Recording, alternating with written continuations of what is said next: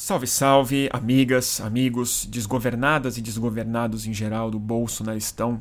Aqui fala Bruno Torturra e a seguir, como de costume, a íntegra do mais recente episódio de Boletim do Fim do Mundo. É, esse que vocês vão escutar a seguir foi transmitido dia 17, vejam, vejam vocês, cravamos um 17, uma, uma terça-feira de, de março de 2020. É, Título dessa transmissão é Isto não é um presidente. Bolsonaro e o Brasil irrefletido.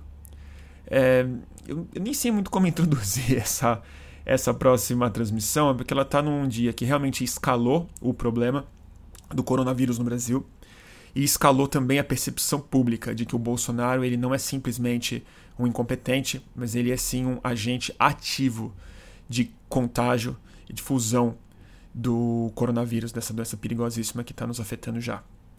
E eu comecei a transmissão meio assim, eu, eu não planejava fazer dessa forma. Eu estava super afim de pensar melhor, de ser mais calmo, de, de desenvolver as ideias direito e tal, mas eu fui ficando nervoso. E aí lá pelas tantas a turma começou a gritar que.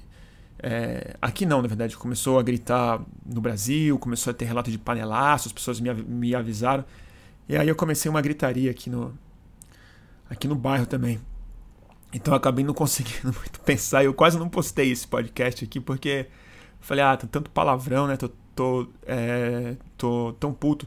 Mas a título de transparência com quem segue, com quem gosta, é isso que, é isso que aconteceu. E acho que na verdade valeu, porque tem umas horas que a gente tem que parar de pensar tanto e achar um jeito de simplesmente é, assumir, aceitar e extravasar a nossa indignação real, né? E eu falo um pouco sobre como esse cara tem que cair.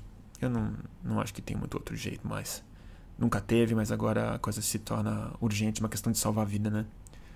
Então, introdução meio meio desnecessária, né? Mas é isso mesmo. Boletim do fim do mundo. Isso não é um presidente, Bolsonaro e o Brasil irrefletido. Salve, salve. Começando. Mais um boletim do fim do mundo, turma. Né? Acho que o nosso bordão já datou quase. Tá puxado, né? Mas já tá mais que puxado. Já tá no meio de uma outra situação agora. Acho que tá faltando. Tá faltando verbo, né? Faltando adjetivo, na verdade, pra gente definir o tipo de situação que a gente já tá entrando. Como é que vocês estão? Acho que é uma pergunta importante da gente começar a se fazer cada vez mais, né? Não é se tá tudo bem, mas como é que a gente tá? O que a gente está precisando. É, antes de mais nada, é, eu quero é, dar, um, dar um aviso para quem é, me segue no Instagram ou no Twitter, talvez já, já saiba. Mas ontem, é, ontem segunda-feira, dia 16, eu comecei uma nova série é, pelo Estúdio Fluxo, pelo meu canal no YouTube, estou postando também no Instagram, que são de conversas remotas que eu pretendo fazer nos próximos tempos, enquanto a gente estiver, na medida do possível, isolados, né? Com pessoas e profissionais e tal, pessoas que eu acho que trazem perspectivas interessantes fora um pouco do que a gente está é, acostumado a pensar a partir da nossa própria realidade, né? Acho que é uma hora muito importante. Então ontem eu fiz uma entrevista breve, elas são um pouco mais curtas do que eu costumo fazer, é, ontem eu fiz com a Marina Dias Werneck, a diretora do IDDD, sobre o coronavírus e o sistema prisional. E eu acabei de postar, pouco antes de entrar ao vivo, eu postei uma que eu acabei de fazer com o meu amigo Raul Santiago, direto do Complexo do Alemão, sobre o Covid-19 é, nas favelas do Brasil. Eu não vou repetir o que ele acabou de falar, porque vocês podem acessar o conteúdo, mas eu recomendo bastante que quem está interessado no assunto que escute o Raul tem coisas importantíssimas a dizer. Dito isso, vamos conversar? Eu tava com. É, eu tava com vontade, na verdade, nessas próximas lives, assim, de tentar virar o assunto para outros lugares, que é um enfim, um, um, esforço que eu sempre tento, tento fazer nessas transmissões. A gente sair um pouco da pauta imediata e tentar falar sobre outras dimensões dessa experiência que a gente vai passar. Mas hoje vai ser difícil fazer isso. Hoje vai ser difícil sair do ciclo de notícia, porque eu acho que. Uh, Eu acho que a questão em torno do Bolsonaro ela tomou uma outra dimensão já, né? Eu fiquei pensando muito nisso hoje. A gente está a gente está refém de um sujeito que ele tem um cargo chamado presidente, mas a, o comportamento dele, a função que ele se atribuiu no cargo, ela é a perfeita antítese do juramento ou da é, responsabilidade intrínseca a um cargo tão centralizado quanto esse numa democracia tão frágil quanto a nossa. O que eu quero dizer com isso? O Bolsonaro, ele de fato, ele é um antipresidente. E isso tá, eu estou me dando conta disso de maneira cada vez mais categórica.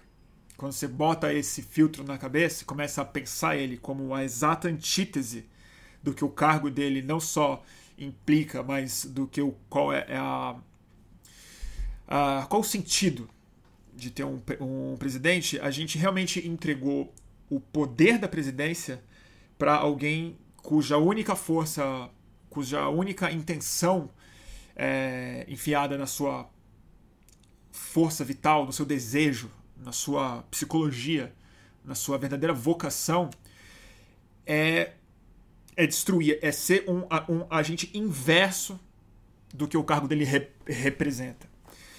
E eu fiquei muito impactado ontem com a frase da Janaína Pascoal, né? Que é uma pessoa que eu sigo abominando. É, não é que eu consigo concordar com o que ela disse, porque atrás do discurso dela estava tava é, declaradamente uma convocatória para o Mourão assumir o poder. Mas ela tem razão em um, numa coisa. E eu acho que é um dilema que a gente está colocado agora como sociedade de um jeito muito maluco. E eu acho que tem um, uma oportunidade difícil, ainda assim uma oportunidade em função das nossas ruas estarem bloqueadas para é, manifestações. Eu vou falar um pouco sobre isso daqui a pouco. Aonde concordo com a Janina Pascoal? Não dá tempo de impeachment. Não dá o impeachment, o da Dilma saiu rápido. O da Dilma foi um processo expresso. Eduardo Cunha pautou, votaram, empicharam, a STF não fez nada, a imprensa aprovou, a sociedade foi para a rua, pediu. Demoraram muitos, foram muitos meses. Muitos meses. E meses de um processo político que vai ser literalmente impossível pela dinâmica da própria casa. As pessoas não podem se encontrar mais. Não pode haver grandes encontros de parlamentares, não pode haver as reuniões necessárias, as comissões pelas quais o relatório do impeachment precisa, precisa passar. Mais importante do que isso, mesmo que fosse possível essas reuniões, que elas fossem possíveis, a gente está numa situação em que o imperativo da saúde pública ele é total. A gente não está com tempo de pensar em mais nada. A gente precisa correr contra o relógio, um relógio que já está super atrasado, graças ao antepresidente Jair Bolsonaro. É, dito isso, qual que é o dilema que a gente está colocado como democrata que eu suponho ser, né? Como é que se remove um presidente na hora que o impeachment não, não, não tem é, possibilidade real, prática? Eu não sei. Eu não sei. Um golpe não me parece uma coisa interessante. Não consigo entender isso como algo positivo de nenhuma maneira. Não consigo imaginar isso. Mas eu consigo imaginar, sim, uma pressão insuportável das forças políticas, mas sobretudo das forças econômicas e das forças sociais, na medida em que elas forem possíveis de serem é, mobilizadas, em que uma renúncia expressa de que um, de que um emparedamento completo, não golpista, mas quase como, uma, quase como um processo revolucionário é, pacificado entre a sociedade, inclusive a que se opõe é, politicamente, nas, dentro da normalidade, é talvez isso talvez seja a ação de saúde pública mais necessária no, no momento. Mais necessária.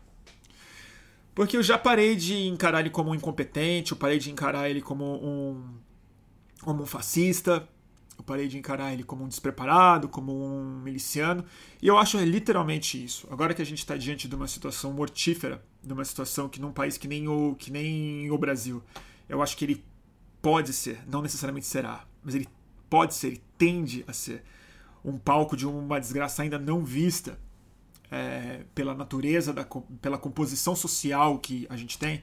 E é um pouco por isso que eu recomendo também a entrevista que eu fiz com o Raul Santiago hoje, porque a gente esquece, a gente fica ainda se comparando com a Itália, a gente insiste a se comparar com os Estados Unidos, olha o que Nova York está fazendo, e a gente esquece que a gente não é isso. Que a gente é um país de maioria pobre, de maioria que vive sem infraestrutura, de maioria que vive sem acesso à saúde, sem acesso à água, sem acesso a dinheiro, sem acesso ao mínimo de segurança psíquica, econômica ou, ou é, de moradia. Né? E as nossas recomendações são todas é, para classe média alta para cima, né? que é isolamento, é, prescindir de trabalho, estocar coisas, ficar em casa, assistir série e fazer live, né? E cuidar da nossa saúde mental. É, o que eu quero dizer com isso é o seguinte: o Bolsonaro, ele. E aí não é nem uma ironia mesmo, né? É uma, uma questão é, que só prova o meu ponto, de maneira não irônica, mas extremamente ad adequada. Não só ele foi negligente, desinformador, como ele foi um dos primeiros focos. A comitiva dele foi objetivamente um dos primeiros e poucos focos de difusão do vírus no Brasil. Até hoje a gente não sabe se ele tem o vírus. Esse é o ponto. E tudo o que ele tem feito nos últimos dias tem demonstrado essa pulsão de morte que em outras lives eu já discuti bastante isso, não quero me repetir aqui, mas a gente falou disso. Eu posso até recomendar alguns links. Preciso me lembrar de qual foi o tema mesmo que a gente discutiu isso. Acho que é o presidente escatológico. Tinha algumas coisas que, que a gente falava muito sobre morte mesmo, né? O culto à morte que eu acho que esse cara representa. Mas eu acho que hoje ele, ele é simplesmente isso. Assim. Ele, ele representa algo muito mais doente e muito mais urgente de ser removido, porque é o seguinte: se tem uma hora em que a sociedade precisa reconhecer a diferença entre o público e o privado, entre o governo e uma empresa, é agora. Agora é a hora que a política, que o governo, que a centralização que foi tão condenada, que a centralização não, mas que o poder estatal foi tão criminalizado nos últimos anos que o governo hoje se faz muito necessário. De maneira autoritária, muito pouco recomendável para que isso seja o paradigma mundial, foi como a China resolveu de maneira autoritária. Mas o que está implícito na China é algo que a gente precisa conseguir reproduzir dentro, dentro da democracia, que é uma assertividade, uma força estatal capaz de mobilizar todas as, todos os operadores econômicos, so, sociais, midiáticos e tal, em torno de um objetivo comum, que é conter a pandemia e evitar o número massivo de mortes dentro e fora do país. Isso já seria uma tarefa hercúlea de fazer dentro de uma liderança convencional dentro de um presidente medíocre normal. Ou dentro de um presidente competente hum, comum. O Macron é complicado de fazer isso. O, assim, o AMLO do México tem dificuldade de fazer isso. A Angela Merkel já admitiu que vai ter muita dificuldade. A gente não tem um incompetente no Brasil. A gente tem um agente de contágio. A gente tem um cara que é um anti-presidente. E aí, é... tô meio puto, né? Não queria fazer essa live assim.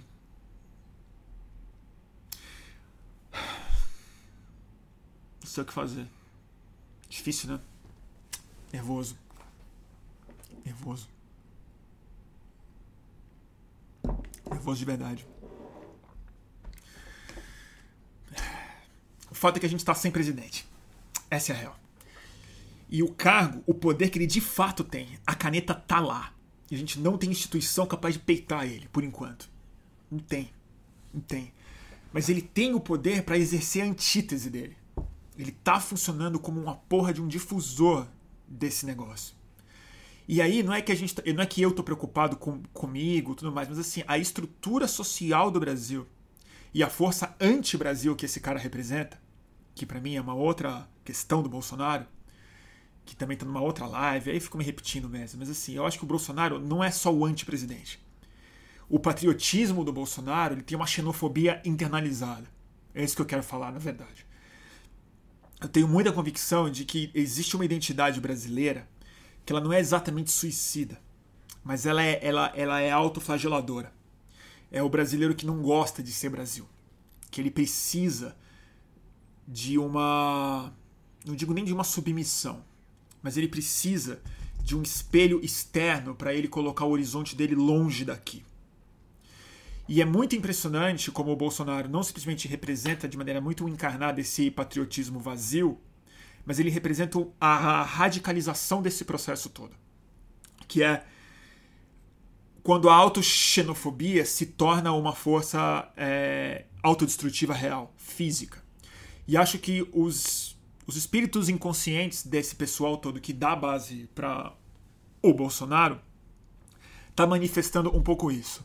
O desejo do Brasil realmente ver algo que estava falado, inclusive, nos discursos dele, que é uma ideia de limpeza, que é uma ideia de mortandade real, que é de tomar esse soco mesmo como uma forma de ver manifesta essa pulsão de morte que eles simbolicamente expressam em sim, em, em arminha, em slogans, em, em, em frases feitas, né?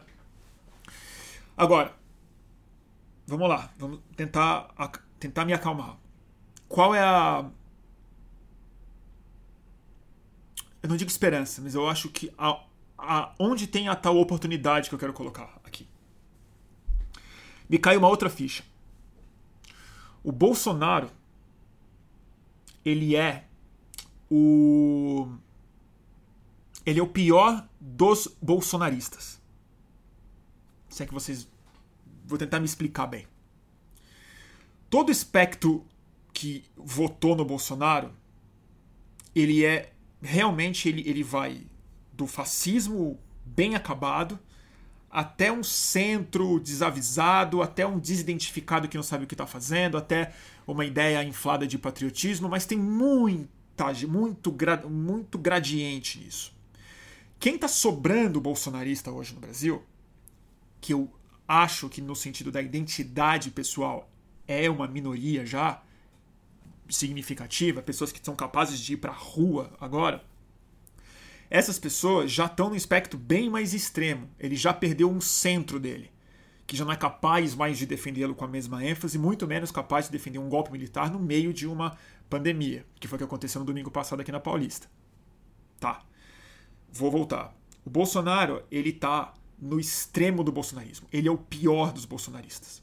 E o que eu acho que tem a chance que a gente está colocado agora é que as pessoas que ainda apoiam o Bolsonaro e ainda acham que ele que isso é uma fajutice, daqui a poucos dias, poucos dias, vão começar a ver não só mortes de pessoas que elas vão se identificar, porque vão ser pessoas normais, idosos, pessoas que têm problema de pressão, pessoas que não têm problema de pressão, pessoas que têm pré é condição, pessoas que não, vão ver familiares caindo muito doentes, vão ver avós caindo muito doentes, vão cair doentes eles mesmos, vai ter gente internada. E aí a gente vai sentir na pele a população um, um medo e um choque de é, realidade que figuras bolsonaristas, pessoas que têm a expectativa projetada na forma como projetaram no Bolsonaro, vão ter que projetar no líder o responsável por isso tudo. E ele não tem as mesmas válvulas de escape que o Donald Trump tem, por exemplo. Porque ele não tem um Estado forte para, de um dia para o outro, dar uma virada e oferecer recurso financeiro para as pessoas. Né? E oferecer anistia de contas. Coisas que ele não é capaz de projetar. Porque, novamente, ele não é estratégico. Ele não está pensando em como se manter no poder.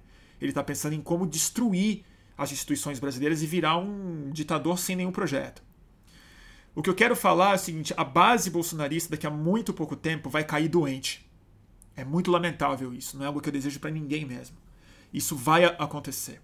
E a sensibilidade que isso vai dar numa base que ele depende, mas sobretudo numa, numa elite econômica que até duas semanas atrás, dentro da Fiesp, aqui na Paulista, igualmente, estava recebendo ele, depois da viagem para os Estados é, Unidos, correndo o risco de pegar o vírus do próprio secretário de comunicação, é, essa turma, no bolso, vai sentir um tipo de é, depressão econômica, um tipo de prejuízo, um tipo de colapso que também não está colocado nos países de primeiro mundo.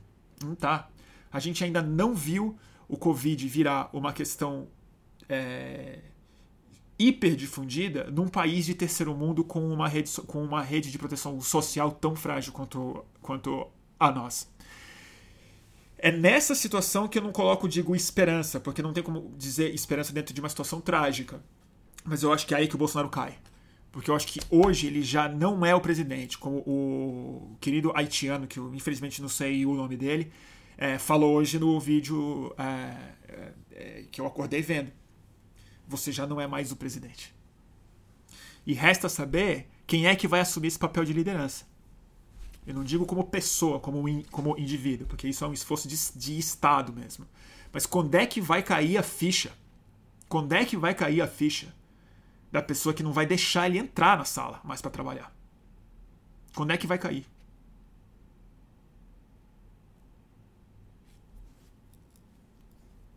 Sei lá. Tá rolando panelaço, é isso, é?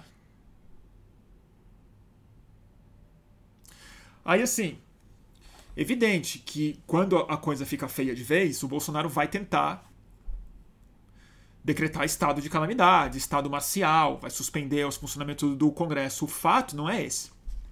O fato é que uma coisa é você dar um, um golpe militar para disciplinar uma população e ter que conter manifestação e protesto. Como é que você dá um golpe militar com o sistema de saúde colapsado? Você vai fazer o quê? Vai fazer o quê? Como é que você proíbe? Você acha que os polici... você acha que, você acha que os soldados e os militares não vão ficar doentes também? Seus parentes não vão ficar doentes também? O Brasil não tem estrutura militar para dar conta do problema que a gente vai enfrentar nos próximos tempos. E a única atitude responsável, eu acho mesmo, eu acho, uma medida de saúde pública real, real, é arrancar o Bolsonaro do poder agora. Chato falar essas coisas, não gosto.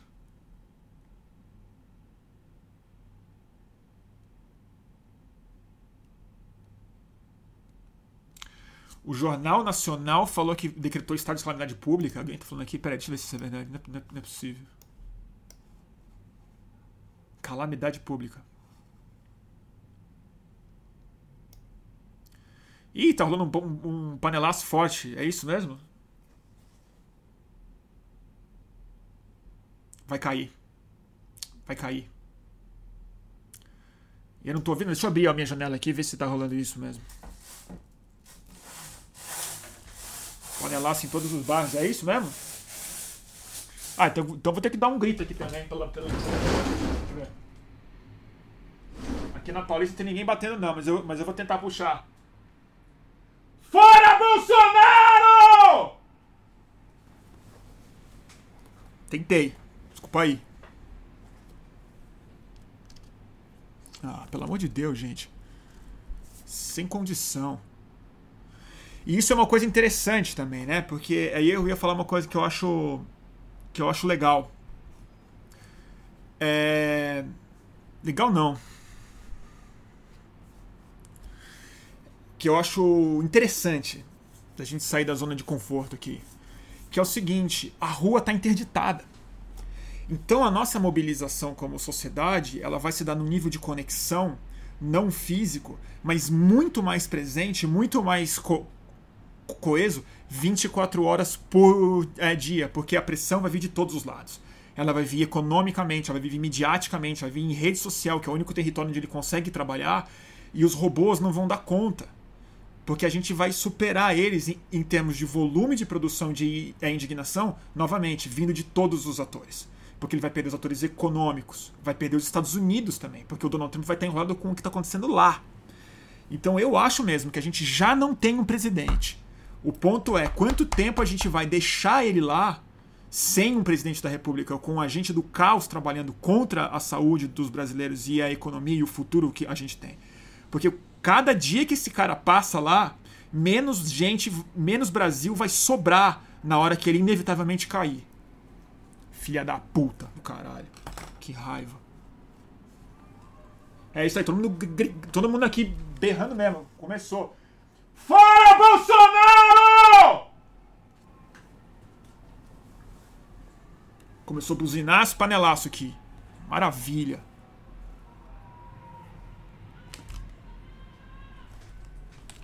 Fora Bolsonaro!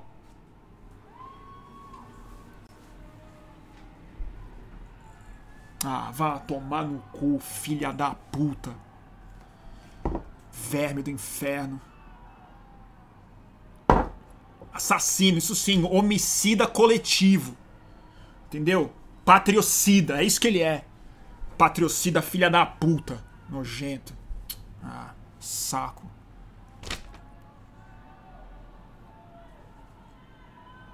Tá, gritaria lascada aqui. Que ótimo. Tá bom, gente?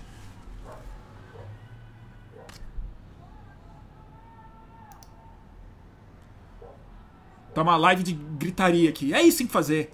Cair, cai logo, renuncia, meu. Cai, entendeu? Cai duro, cai doente, pelo amor de Deus, mas cai. Entendeu? Assassino do inferno. Filha da puta, chega, meu. Precisava de uma porra de uma pandemia, entendeu? Precisava pegar todo Precisava, tipo, matar velho, é isso mesmo. Pegar a favela. Pra ver se o pessoal acorda que esse desgraçado daí não deveria nem ter saído de casa pra ser deputado federal. Vai tomar no cu.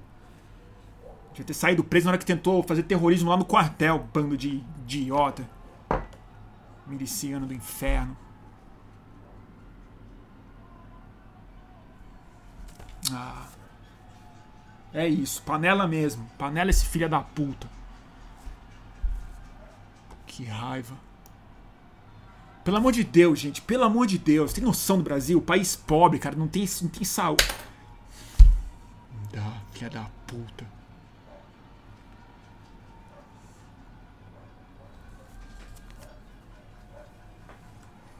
Tem que, tem que ter isso pra acordar. É isso aí. Renuncia, desgraçado.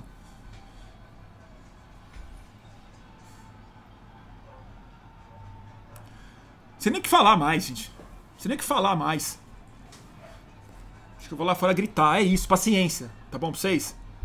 Desculpa, tô nervoso. Vai cair. Vai cair. Vou fazer minha parte novamente, que eu tô, tô cansado. Fora Bolsonaro! é panelaço todo dia, turma. Panelaço todo santo dia agora. É isso aí? Recomendo que vocês gritem também na, na humilde janela de vocês. Então é isso que eu tô falando. Agora a gente vai ter que fazer pressão de todos os lados. Não tem tempo de impeachment. Não dá. Entendeu? Esse cara não tem que estar tá amanhã trabalhando. Entendeu? Ele tem que calar a boca. Entendeu? Caiu. Caiu.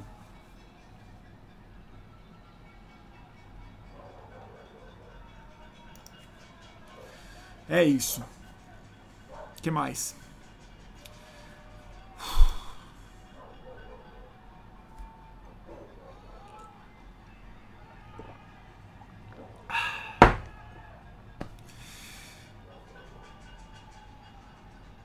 Viva o haitiano. Viva o haitiano. Eu quero saber, eu quero ser amigo dele. Eu quero saber como é que ele chama esse, esse cara. Ele tinha que ser um haitiano. Tinha que ser o haitiano. Um cara que veio de um país que a nosso exército que o Bolsonaro finge, finge representar, e de alguma maneira representa mesmo, porque tá cheio de general lá no gabinete dele, entendeu? Cometeu um monte de abuso no país, ajudou a ferrar o Haiti, entendeu? País irmão nosso, diga-se. Aí, ainda bem, olhou pro cara, tinha que, tinha que ser um, um, um, estrangeiro mesmo, entendeu? Tinha que ser um negro estrangeiro, entendeu? Olhando, olhando o presidente na cara dele falando: Você não é mais o presidente, sai daí. Ó, viva o Haiti, cara. Viva o Haiti.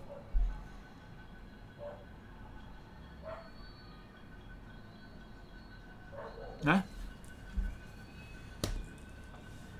Acabou, gente. Transição. Governo de transição agora. Governo de transição. Chega, meu.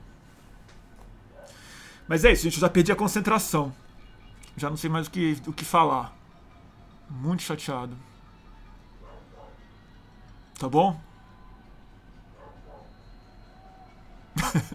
e o pior é que eu tava. Eu tava eu, todo cheio de expectativa hoje para fazer uma reflexão, para falar sobre o, o Brasil irrefletido, que é o que eu queria falar, que é a nossa incapacidade de, de se olhar no espelho, que eu acho que é o que o Bolsonaro representa mais do que qualquer coisa, na verdade. Porque, não sei se vocês viram, eu fiz um, um flyer meio uma paródia com o quadro do Magritte, que é a pessoa tentando se olhar no espelho olhando a, a si mesmo de costas. Que eu acho que o Bolsonaro, quando eu falo que ele é o extremo do extremo do bolsonarista, ele é a pessoa que eu mais vi no Brasil inteiro que representa essa essência, que acho que é o abandono da autorreflexão. É o abandono voluntário do autoexame, da capacidade de se olhar internamente e falar: será que eu tô certo? Será que o que eu tô dizendo faz algum sentido? Será que o que eu ac acredito pode ser mentira? Será que aquela outra pessoa que fala algo que eu não me agradou, mas será que ela tem razão e eu não? O Bolsonaro, ele é a pessoa que não consegue se refletir, não consegue se ver no espelho, porque tudo que ele produz de dentro do coração podre dele, ele entende como verdade, ele entende como fato, ele entende como, como algo sólido, real. E aí deram o poder para ele. Deram o poder para ele exercer de acordo com esse país que não existe, que é o que ele governa. Entendeu? Que é o que ele governa. E aí o que, que esse cara fez? O que, que esse cara fez? Ele é o extremo da ideologia que ele representa. Ele é o pior dos bolsonaristas. Por isso que eu acho que até os bolsonaristas, uma hora, vão estar tá mais pro centro do que o próprio Bolsonaro. E é aí que ele vai ter que cair. E eu espero que seja agora, hoje. Porque não dá para aguentar mais esse filha da puta.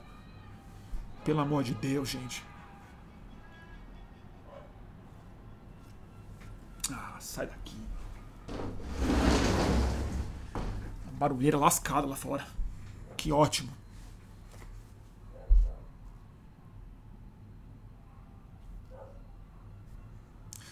Tá bom, gente?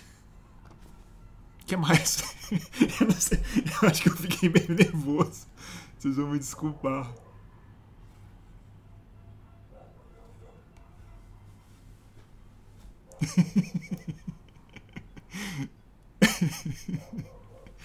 Ai, ai, que maravilha. Tá todo mundo gritando.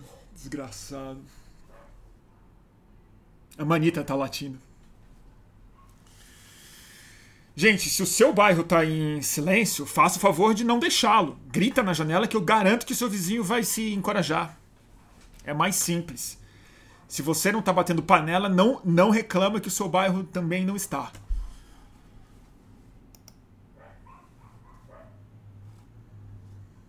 Bom? O que mais? É isso. O que eu tinha pra falar hoje é isso, gente. Tá falado.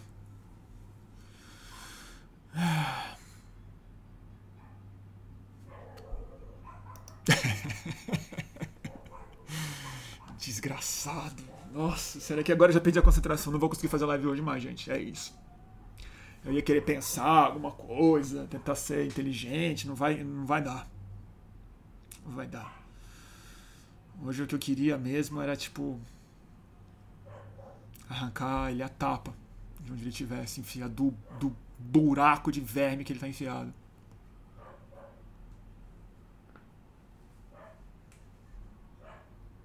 É isso.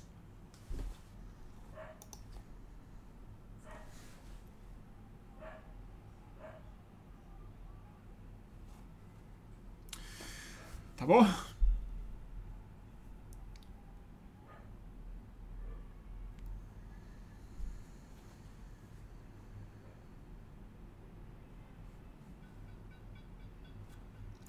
Ele fez um tweet agora, é isso? Se retratando? Tarde demais. Tá morrendo gente. Se retratando? Se retratando, é? Pede pra sair.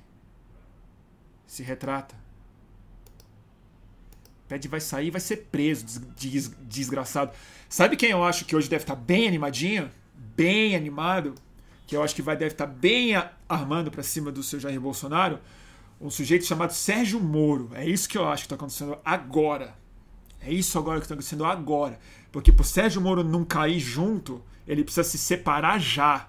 Ele precisa se separar já. Entendeu? E é onde eu acho que dá para Bolsonaro cair. Não é na mão do Sérgio Moro, mas é a polícia tirando ele de dentro do Palácio do Planalto por crime contra a saúde pública. Por crime de lesa pátria. Entendeu? Não estou falando de crime de responsabilidade, não estou falando de corrupção, pedalada fiscal, estou falando o seguinte: tira já daqui, entendeu? Tira já. Arrasta. Arrasta pelo cabelo. Vai, vai morrer gente, já está morrendo. A culpa é dele. A culpa é dele. A culpa é dele.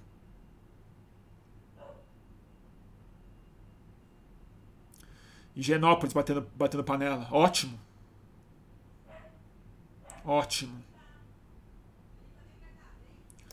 Tá bom? É isso, turminha. É isso. Panelaço, Eu vi. Ó, ela tá, tá, tá muito okay. anti-Bolsonaro.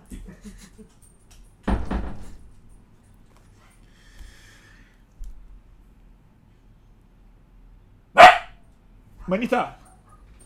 Tá latindo, cachorrinha? Vem cá, vem. Vem cá. Tá assustada, né? Eu fiquei gritando. Vem aqui. Deixa eu mostrar você pro pessoal. Ah, cachorrinha aqui, ó. Ah, manita. Queridinha. Ela tá desesperada, coitada. Não tá passeando. Né, cachorra? Tá trancada em casa que nem eu. Não tá conformada. Deprê total.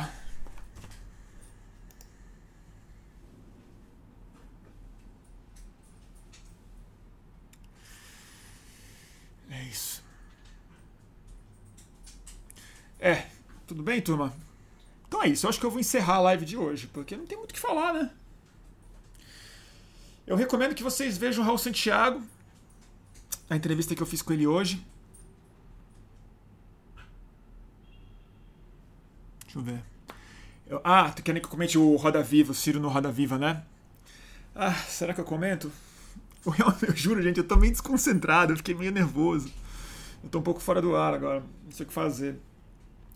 Eu adorei o Ciro no Roda Viva, pra ser bem sincero. Claro que às vezes ele, ele, ele, ele pesa na, na mão, não tem muito jeito. Às vezes ele fala, pô, ele não, não, não precisava ter ficado tão nervoso. Mas quem sou eu pra falar? Eu tô berrando aqui no meio da janela. E eu tenho um comentário pra fazer assim sobre a bancada. Peraí, um minutinho só do shopping, manita. Esquece sair, né, cachorro? Olha lá.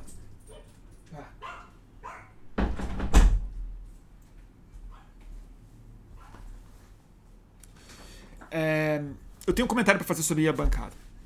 Eu acho que, no, é, no geral, não achei, não achei, no geral, a bancada péssima. Não, achei que teve muitas perguntas imp importantes, muitas, muitos embates interessantes com o próprio Ciro, que eu não achei que foram de, de todo mal.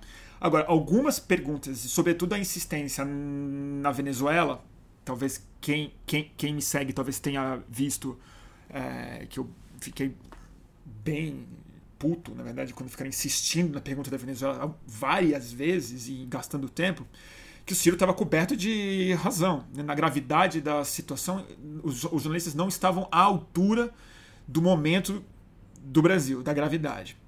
Mas o comentário que eu queria fazer era outro, na verdade. É o seguinte.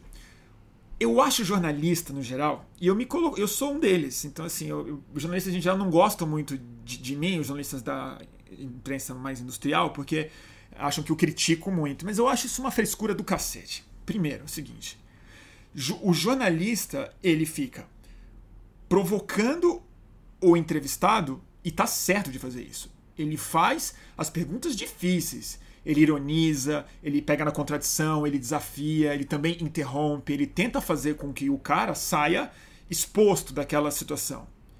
Agora, quando o político ou o entrevistado enquanto reconhece o valor do é jornalista, mas questiona de volta, desafia ele, ou é constrange o é jornalista, você fica sempre, ai, você tá atacando a imprensa. Não, amigo, não tô atacando a imprensa, tô atacando você, que falou uma besteira, que fez uma pergunta que eu considero inadequada. Então o jornalista, ele se sente no geral, sobretudo esses da imprensa antiga que se autocongratulam muito, eles acham que eles têm o monopólio do constrangimento alheio. Só ele pode constranger, só ele pode ser duro. Porra, bate de volta no político. Toma o soco, dá, dá outro soco, mas não fica. Ai, você tá atacando a imprensa, você é igual o Bolsonaro. Pô, pelo amor de Deus, gente. Entendeu? Saudade do é Brizola, entendeu? De jornalista e político que batia a boca. Porque se a imprensa é, é adversária e tá certa de ser do, do político, aceite ser tratada como adversária mesmo, entendeu? E peita responde ele. E acho que a Vera deu algumas respostas boas. Deu algumas respostas muito boas mesmo. Mas quando tenta colocar isso na conta de um ataque à imprensa, eu acho meio bunda mole. Eu acho meio covardia. Toma a crítica aí, sorria e toca o pau, cara. Entendeu? Você é, é jornalista, né? Você que é, em tese, o, o, o é cão de guarda, late de volta. Só isso que eu acho.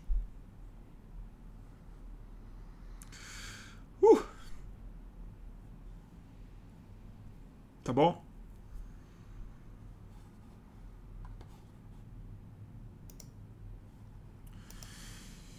É isso.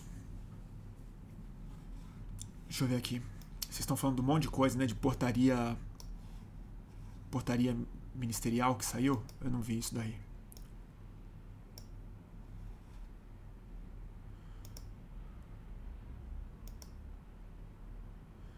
Tá bom, gente? Vamos encerrar? Fiquei muito nervoso. Tá ok? Vamos encerrar, galerinha? O que, que eu recomendo para vocês hoje? O que, que eu recomendo para vocês hoje? De livro ou de filme? Uma coisa para ver? Não sei. Amanhã tem mais panelaço, né? Chegou a ter que ser panelaço todos os, todos os dias, né? todos os dias. É... Vocês querem que eu fique mais ao vivo, né? Pô, gente, tá foda. Eu quero fazer mais boletins, eu quero fazer quase todos os dias, na verdade. Então eu preciso me poupar para ver se consigo. E, e, e, hoje já deu adrenalina, já, já perdi a capacidade de refletir. Tem algum. Deixa eu pensar. Um filme.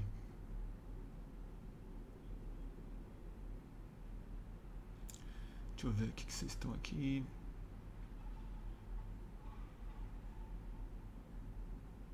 Vocês estão me dando dicas ótimas de, de filmes. Os inimigos íntimos de livros. Os inimigos íntimos da democracia.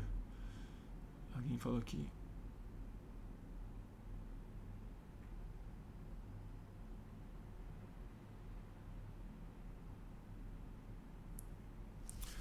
Tá bom, gente?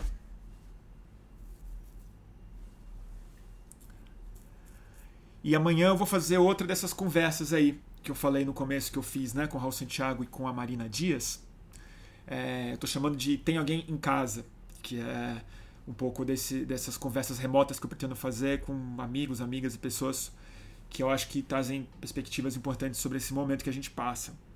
Acho que foi super importante começar com a Marina e com o Raul, porque também acho que tem uma tendência natural, não estou condenando, mas é uma tendência que a gente tem que ter, ter atenção, eu, eu, eu acho, porque é, é, a gente que é de classe média, classe média alta, a gente que tem, que tem condição mesmo de se isolar e ter mais segurança de trabalho, consegue trabalhar remoto, tem uma boa internet em casa, a gente vai tentar discutir muito a questão da quarentena e dos, e dos sofrimentos que a gente vai passar, que não, não vão ser poucos também, e, e, redução de dinheiro e muito sufoco, muita depressão, muitos filhos e tudo mais. Mas eu acho que a gente precisa sempre reservar um espaço muito grande da nossa atenção, da nossa preocupação, da nossa conversa pública, que apesar de isolada, ela não pode ser autocentrada, né? ela não pode ser sobre no, o nosso isolamento, mas sobre as pessoas que não têm é, que não têm a condição de se isolar. Que eu acho que isso é o mais importante, como por exemplo os presos e a maioria do Brasil é, que, que mora em bairros pobres e trabalhadores de saúde, por exemplo, que são pessoas que a gente vai ter que cuidar muito nos próximos tempos. É, então eu, eu quero um pouco trazer umas perspectivas de lugares que a gente está olhando pouco. Então eu recomendo, eu fiz o Raul Santiago hoje, tá no canal do Fluxo, tá no meu Instagram também, e ontem a Marina Dias. Repetir já, né?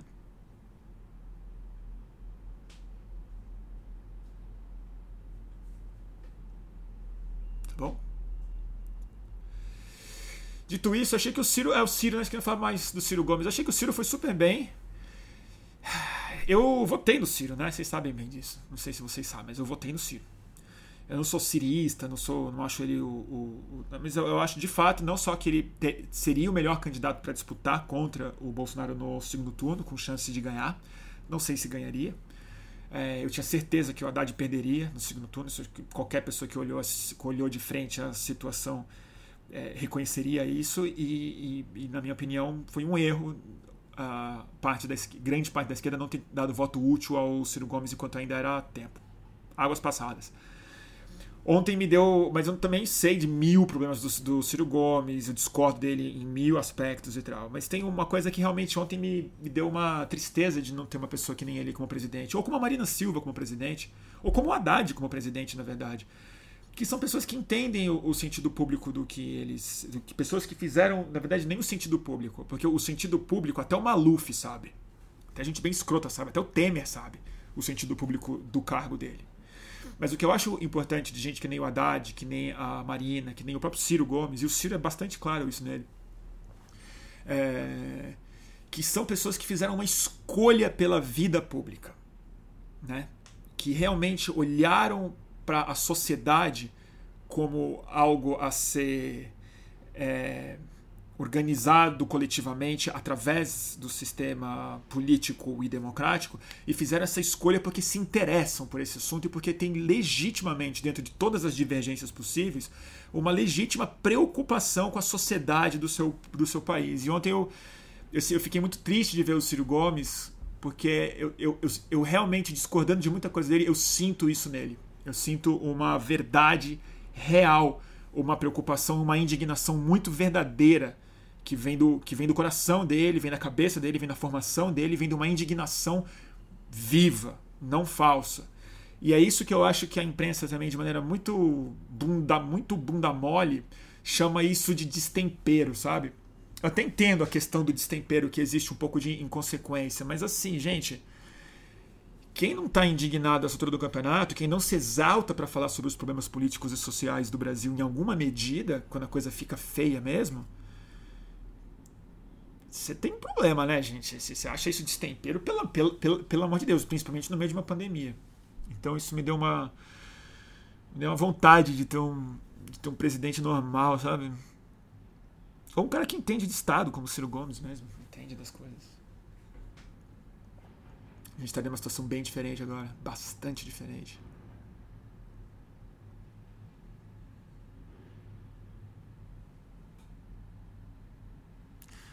Tá bom, turma?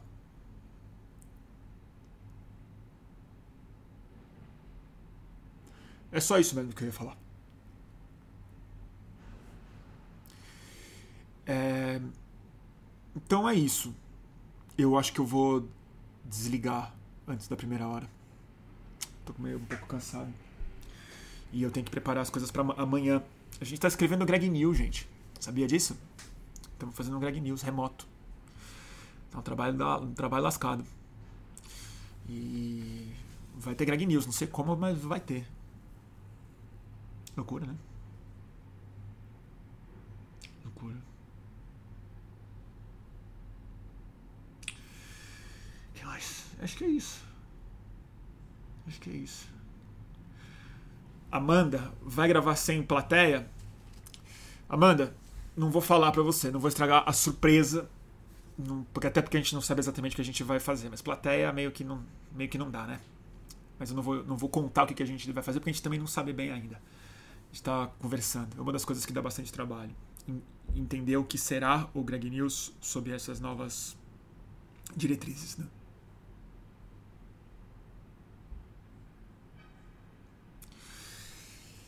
Dica de livro para quarentena. Eu tenho um, um, livro assim que eu já indiquei é, uma vez, mas agora eu acho que ele é especialmente bonito e adequado para quarentena. É um clássico. Ah, o Augusto tá aí, Augusto de Arruda Botelho. Augusto, salve, salve. Augusto, vamos fazer uma live esses, esses dias nós aí remota?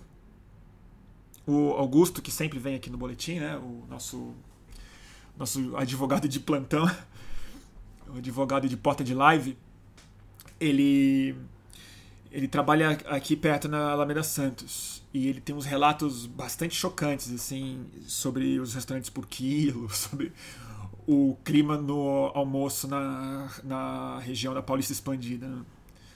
E o Augusto também está bem atento, ele que é casado com uma, com uma médica, Ana Cláudia, que também tem feito os vídeos importantes para esclarecer o pessoal no Instagram dela. E Tá bom? O Linkin Minor tá perguntando por que o Greg News é tão sem é graça. Ele fala. Eu acho que deve ser porque eu ajudo a escrever, só pode ser isso, porque o Greg é super, super engraçado. A parte que não tem graça, acho que sou eu que faço. Eu ajudo a dar uma, a dar uma baixa astralizada no programa. É para isso que eu, que é, isso que eu, que eu sirvo lá.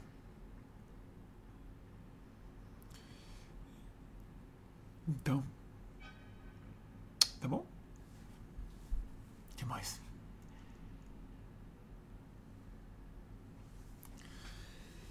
É, eu ia dar uma dica de livro, né? Quando vi o Augusto, eu esqueci.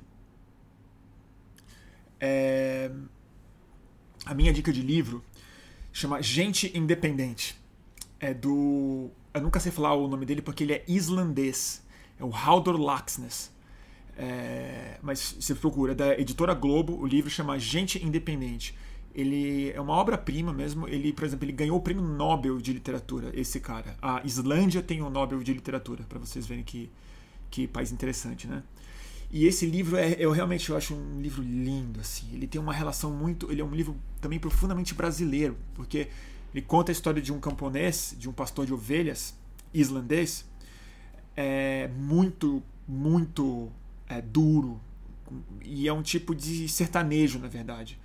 É, é muito parecido com o sertão, a vida dura, seca, gelada, é, não árida de um país gelado como a Islândia antes do capitalismo emergir. Então, é no começo do século XX, antes da Primeira Guerra Mundial, quando a Islândia era um país pobre. Pobre, pobre, pobre, pobre. Então, é o, é o relato da relação desse, desse cara, dessa família, da filha dele, da mulher dele e dos donos das é, terras nas quais ele trabalha e aí tem, claro, muitos comentários é, políticos e econômicos no fundo, mas é uma história muito bonita e muito sensível. E hoje me lembrei desse livro, porque na verdade a vida na Islândia é uma vida meio em quarentena, que é relatada nesse livro. Recursos muito específicos, muito fechado dentro, dentro de casa, isolamento social grave. Então acho um livro muito bom para abrir os horizontes e ao mesmo tempo não se alienar da nossa realidade colocada. Então é Gente Independente, um clássico islandês, editora Globo. Aposto que vocês acham na, nas livrarias online ou offline.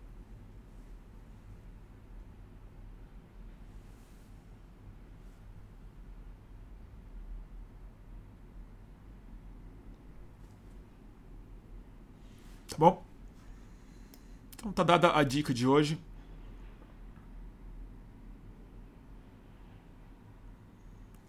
E eu vou. Vou zarpar. Tá bom? Obrigado, turma. Eu vou fazer essa live um pouco mais curta mesmo hoje, porque amanhã talvez tenha outra. Provavelmente vai ter. Porque amanhã tem panelaço também, né? Vamos fazer um depois do panelaço.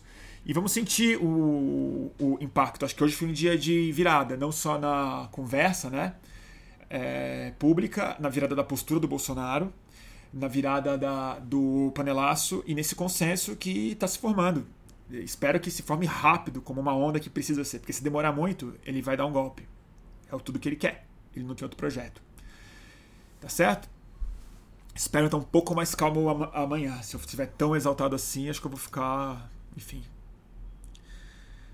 Vou ler alguma coisa. Tá bom? Quem pudesse resguardar, por favor, resguarde-se. Quem tiver essa essa, essa sorte de poder faz, fazer isso, eu sei que é difícil. É, e vamos cuidar de todo mundo. E vamos ajudar, aliás, é uma coisa que eu preciso falar. É, eu acho que realmente todo mundo tinha que colocar como prioridade. Eu sei que vai ser foda de dinheiro para todo mundo, mas assim, uma das prioridades que a gente vai ter que ter agora é manter o pagamento das pessoas que prestam os é, serviços para a gente, mesmo que elas não estejam ainda nas nossas casas. É manter o pagamento da, não só da é diarista, mas assim, dá uma gorjeta muito boa para o cara que vai entregar alguma coisa na sua casa, dá a gorjeta mesmo. Não paga a gorjeta para o iFood, dá a gorjeta para o cara. É, né, é, vamos ter que fazer isso de verdade. E o Raul Santiago falou um negócio super interessante, acho bom a gente ficar de olho também. Vai aparecer um monte de iniciativa aí da gente doar coisas para as favelas e periferias, produto de limpeza, álcool gel, essas coisas, comida e tal, seria muito importante que a gente tentasse reservar o que, o, o que desce de recurso. É, quando fizer compra, pega uma, pega uma parte, manda e tal, porque a gente vai ter que ter muita solidariedade enquanto o, o Estado brasileiro não aparecer como, como governo. Né? É só isso que vai ajudar a gente. Tá bom? Turma, fiquem, fiquem bem. Cuidem-se. Até a próxima.